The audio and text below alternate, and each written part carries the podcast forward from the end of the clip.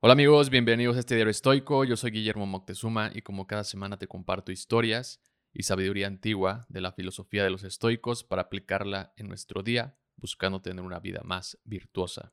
El Internet revolucionó por completo nuestra vida. Lo mejoró en muchos aspectos, pero también trajo consecuencias negativas, como la adicción a estar en tu celular todo el día, a estar pegado en todas las notificaciones. Pero hay algo que también el Internet y en especial las redes sociales trajeron y que muchos adoptaron como una forma de vivir.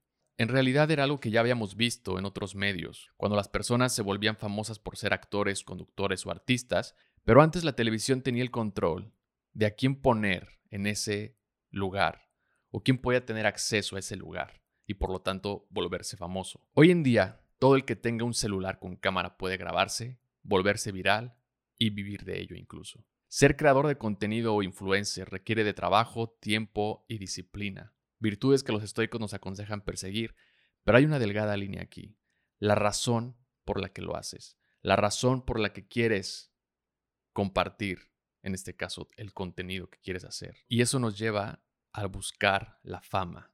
La fama es algo que los estoicos rechazaban y sin embargo, la ironía es que entre más la rechazaban, más lo obtenían. Los estoicos nos recuerdan que gran parte de nuestra infelicidad en la vida proviene de la confusión sobre lo que realmente es valioso. Muchas veces usamos nuestros días persiguiendo cosas que, en lugar de hacernos felices, solo aumentan nuestra ansiedad y descontento. La fama es una de esas cosas que buscamos de manera equivocada. Quieres ser influencer o blogger porque ves que te regalan cosas, te invitan a eventos o viajas por el mundo. Quieres ser artista para que te reconozcan a donde vayas. Empiezas a crear contenido solo para volverte viral y hacerte famoso. La fama se presenta en diferentes niveles. Algunos quieren ser conocidos en todo el mundo, otros persiguen una fama local, puede ser solo en su país o en su estado, en su ciudad, en donde viven.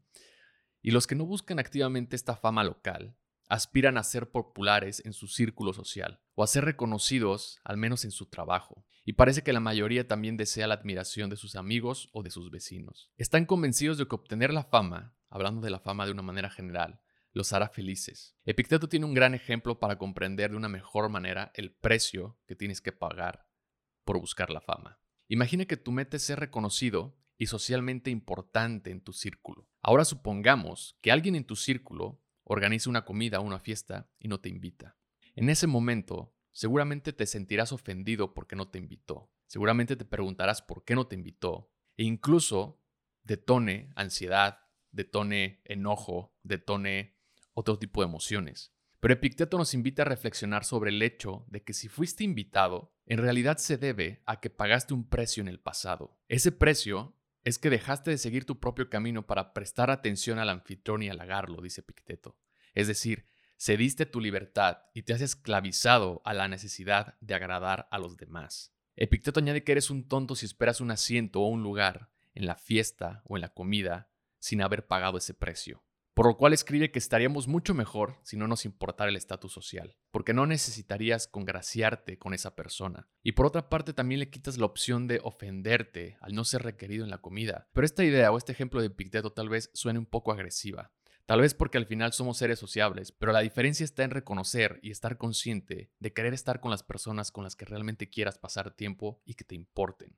Los estoicos valoran su libertad por encima de todo y por eso se muestran reticentes de hacer cualquier cosa que otorgue poder sobre ellos a los demás. Por eso nuestras acciones no deberían buscar la admiración de los demás y tampoco evitar aquello que provoque su desaprobación. Esto último es muy importante porque cuántas veces no haces las cosas por miedo al que dirán, o porque tu amigo o tu familiar se puede molestar, pero sabes que lo que está haciendo está mal. Epicteto nos aconseja a no codiciar el estatus porque al hacerlo nos convertimos en esclavos de la necesidad de complacer a los demás en lugar de nosotros mismos. Marco Aurelio escribe también sobre esta perspectiva y dice que es absurdo preocuparnos por lo que otras personas piensan de nosotros, especialmente si sus valores no están alineados con los nuestros. Nuestro objetivo debería ser la indiferencia a las opiniones que los demás se hacen de nosotros. Practica la indiferencia ante las opiniones que los demás se crean de ti y tu calidad de vida mejorará.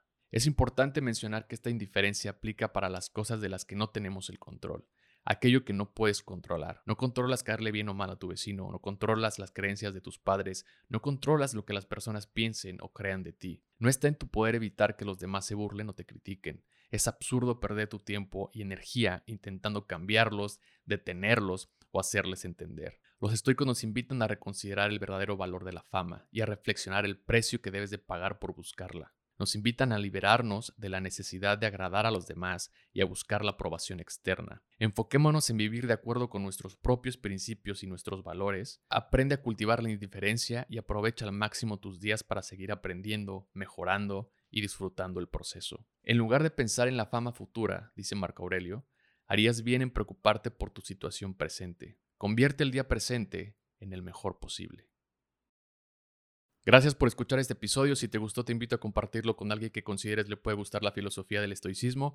Y no olvides suscribirte al canal de YouTube Diario Estoico para no perderte de más contenido. Si te gusta este podcast, me ayudarías mucho calificándolo o dejando un comentario en Spotify, Amazon o Apple Podcast. Que tengas un gran día. Bye.